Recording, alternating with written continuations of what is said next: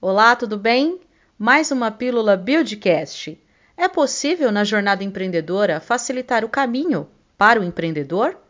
Elton Capeloto, responsável por projetos de relacionamento com clientes DEX da Build, e Eduardo Ciccone, gerente do Superapark de Inovação e Tecnologia e coordenador dos cursos de gestão do Centro Universitário Barão de Mauá, explicam para gente. Vem ouvir. Quando você fala nas oportunidades, é tanto políticas públicas, evidentemente, quanto também as parcerias, né, que pode ser as público-privadas uhum. ou do próprio setor é, empresarial e corporativo. As duas coisas caminhando juntas para confluir nesse, é, se falou ainda é um caminho difícil, para que seja um pouco mais fácil ou menos difícil, né? Sim, sim, acho que as duas coisas são extremamente importantes. Né? É, falta, na minha opinião, é, um pouco de coordenação das políticas públicas.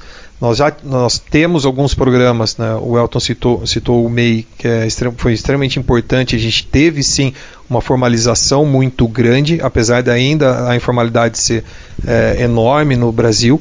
É, é, nós tivemos programas de fomento à criação de novos negócios, é, focado ainda em inovação e tecnologia mas é, falta um pouco de coordenação dessas políticas. Né? Então, do, do município poder criar a sua lei de, de incentivo ao empreendedorismo e inovação, do Estado também poder apoiar num estágio um pouco diferente e a federação também.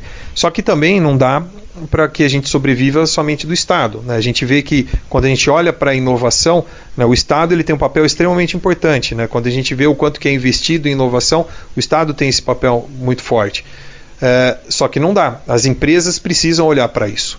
Né? E a gente tem um exemplo, por exemplo, da, da própria Build que, que tem investido muito e tem uhum. olhado muito para esse conceito de incentivar o empreendedorismo, incentivar o empreendedorismo interno, incentivar a inovação. E as empresas precisam olhar para isso. Né? Fora do Brasil, a inovação ela está dentro das empresas, ela não está na universidade. Hoje no Brasil a inovação está dentro da universidade. Então existe uma discrepância muito grande comparado com outros países.